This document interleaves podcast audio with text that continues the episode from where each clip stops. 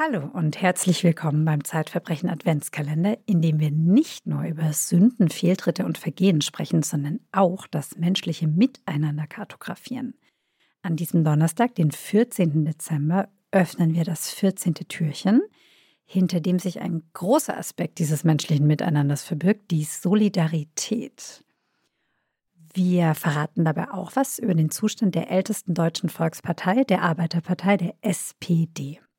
Mein Gast in diesem Adventskalender heißt Ursula Merz, die viel über die Menschen weiß. Ursula, Erwin Schmidt, mhm. wie wir ihn nennen, ist vor Gericht, weil er Parteigelder veruntreut haben soll. Von was für einer Liga sprechen wir denn? Hat der Sexpartys geschmissen? Hat der Luxushotels gebucht? Um Champagner flaschenweise eingekauft? Oh nein, nein, nein, nein, nein. Erwin Schmidt, 74 Jahre alt. Vielleicht schilder ich mal ganz kurz die Szenerie im Gerichtssaal. Ja. Es war ein Prozess, der für eine Stunde nur veranschlagt war. Ich glaube, ich war die einzige Gerichtsreporterin. Es war eine Richterin, eine Staatsanwältin und es ging um Untreue und SPD und Parteigeld. Das fand ich irgendwie vielversprechend. Auf der Zeugenbank saßen drei Herren, von denen werden wir am Ende noch sprechen. Und dann kam Erwin Schmidt, 74 Jahre alt, Invalide, hat sich mit seinem Rollator ganz langsam von hinten nach vorne zur Anklagebank geschoben. Und der Invalide hat jetzt Parteigelder veruntreut. Ich möchte ganz kurz sagen, es gab eine wichtige Person und es war die Richterin. Ich glaube, ich habe noch nie eine freundlichere, humanere Richterin oder Richter erlebt. Denn sie sagte als erstes zu ihm, nun kommen Sie mal ganz langsam nach vorne, wir gucken uns das an und finden eine Lösung für das Problem. Wow. Wow, genau. Es ist nämlich Folgendes geschehen. Erwin Schmidt war Kassenwart eines Kreisverbandes der SPD, ein ewiger SPDler sozusagen, mhm. Kassenwart. Und in dieser Funktion hatte er die EC-Karte der Arbeiterpartei verwaltet. verwaltet, genau. Und die hat er gelegentlich zweckentfremdet, aber nicht mhm. für Champagner oder Hotelaufenthalte. Nein, am Ende des Monats, wenn seine Rente ganz knapp wurde, wenn er nichts mehr auf dem Konto hatte, hatte er mit der EC-Karte der SPD Supermarkteinkäufe bezahlt. Seine privaten. Also, aber wir reden jetzt mal 25 Euro, mal 30 Euro, mal 35 Euro. Er hat sich wie so einen Kredit selber gegeben.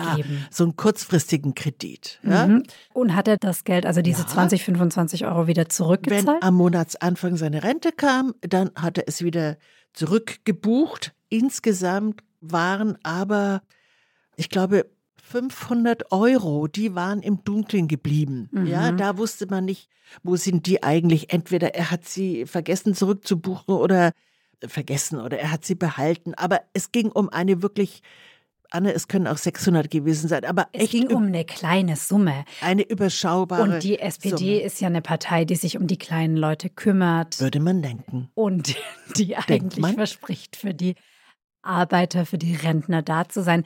Das wird doch für die SPD keine riesige Angelegenheit gewesen ja, sein. Warum kommt der denn überhaupt vor Gericht? Es wurde eine größere Sache, denn irgendwann ist es aufgeflogen, ja, dass er die IC-Karte missbraucht, in Anführungsstrichen. Und er wurde deswegen angezeigt. Von wem? Von SPD-Lern. Ach so, von seinen Mitkreisverbands SPD genossen. Genau, die haben das gemerkt. Die waren auf der Palme, dass er so mit dem Geld der Partei umgeht. Und Sie haben nicht erst mal mit ihm geredet oder so, sondern haben ihn gleich angezeigt. Das weiß ich nicht genau. Wie gesagt, dieser Prozess ging sehr schnell mhm. vorbei. Das haben Sie sicher getan. Er hat es wahrscheinlich eingeräumt. Und sie sagten, ein Kassenwart, der muss doch seriös sein und verlässlich sein.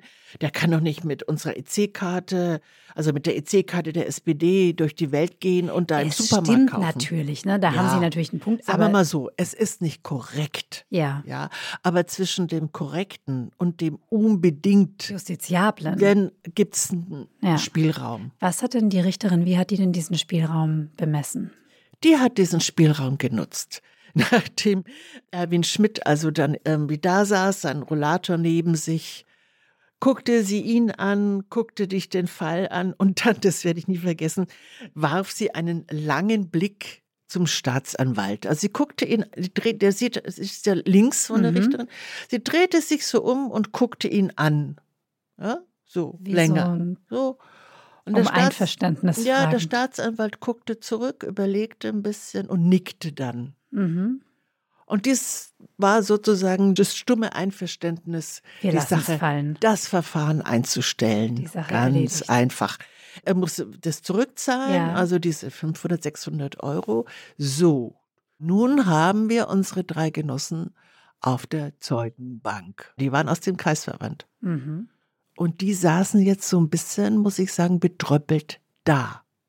Denn die hatten jetzt eine Lektion erhalten in Humanität, in Nachsicht, in Freundlichkeit, in diesen Spielraum zu nehmen, den es da gibt. Und so marschierten sie mit etwas hängenden Köpfen nach draußen.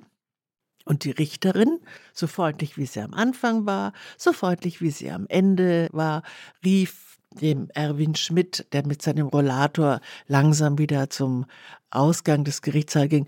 Und alles, alles Gute, Herr Schmidt. hat sie sich wirklich freundlicher gezeigt als die Genossen.